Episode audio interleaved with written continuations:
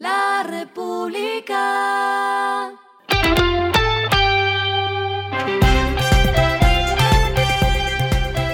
Al final de la jornada, esto es lo que debes saber sobre el comportamiento de los negocios, las finanzas y la economía.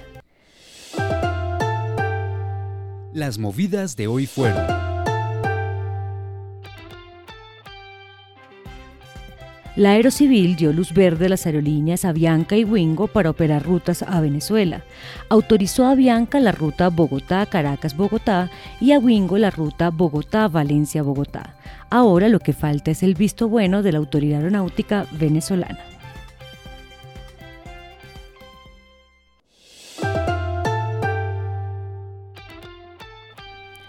Bitcoin incorporó las llamadas criptomonedas estables Tether y USD Coin a su catálogo de servicios en Colombia.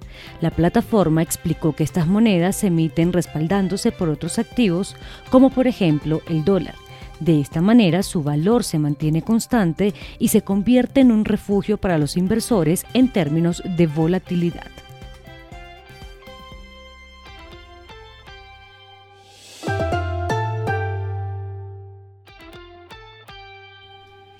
La casa de subastas Christie's abrió una división de riesgo que se enfocará en las compañías tecnológicas de arte y las criptomonedas.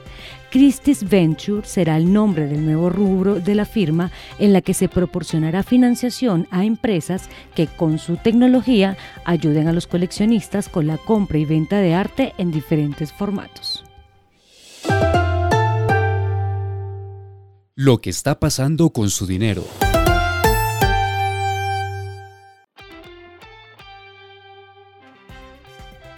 La Superintendencia Financiera de Colombia y la Banca de las Oportunidades presentaron el reporte de inclusión financiera y revelaron que a finales de 2021 alrededor de 90% de los adultos o 33,5 millones de personas en el país contaban con al menos un producto financiero. Esta cifra es superior a la registrada en 2018 cuando el dato fue de 81,4% las billeteras virtuales, los depósitos electrónicos y las cuentas de trámite simplificado tuvieron la mayor penetración en 2021, llegando a 23,8 millones de productos activos en el país, de los cuales 67,2% pertenece a mujeres y 32,8% a hombres.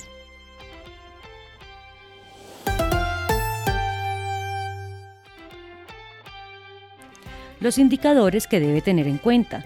El dólar cerró en 4.315,41 pesos, bajó 80,22 pesos. El euro cerró en 4.371,94 pesos, bajó 49,62 pesos. El petróleo se cotizó en 102,17 dólares el barril, la carga de café se vende a 2.210.000 pesos y en la bolsa se cotiza a 2,73 dólares.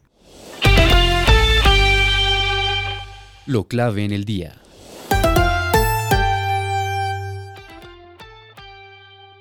Luis Carlos Reyes, el director entrante de la DIAN, aseguró que el presidente electo Gustavo Petro descartó incluir dentro de la nueva tributaria que van a proponer un impuesto a los planes de telefonía móvil que superen los 38 mil pesos, así como también a las bebidas azucaradas.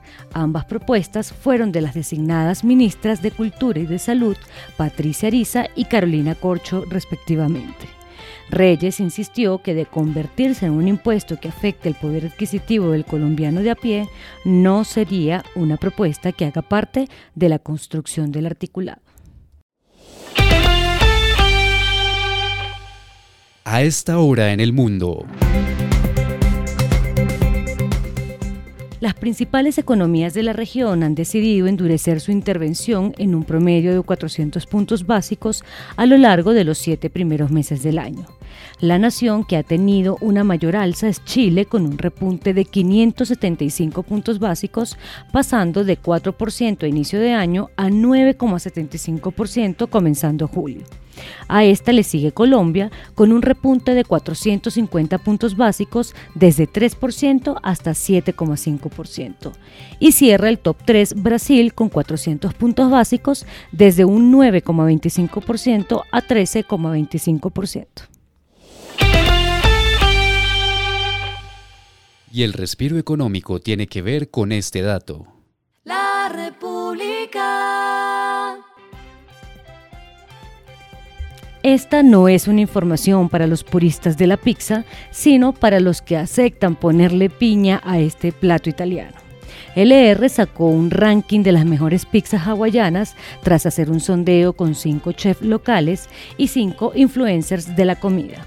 Es así como las cinco mejores pizzas hawaianas están en la Vera Pizza, en Tommy Tomato, en El Casual, en Domino's y Diluca.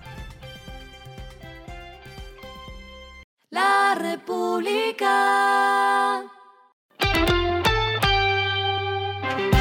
Y finalizamos con el editorial de mañana. Este empalme debe ser mucho más cuidadoso. El efecto político del cambio de gobierno se roba la minucia de cómo reciben y entregan la administración central. El actual empalme tiene especial interés en el corte de cuentas. Esto fue Regresando a casa con Vanessa Pérez.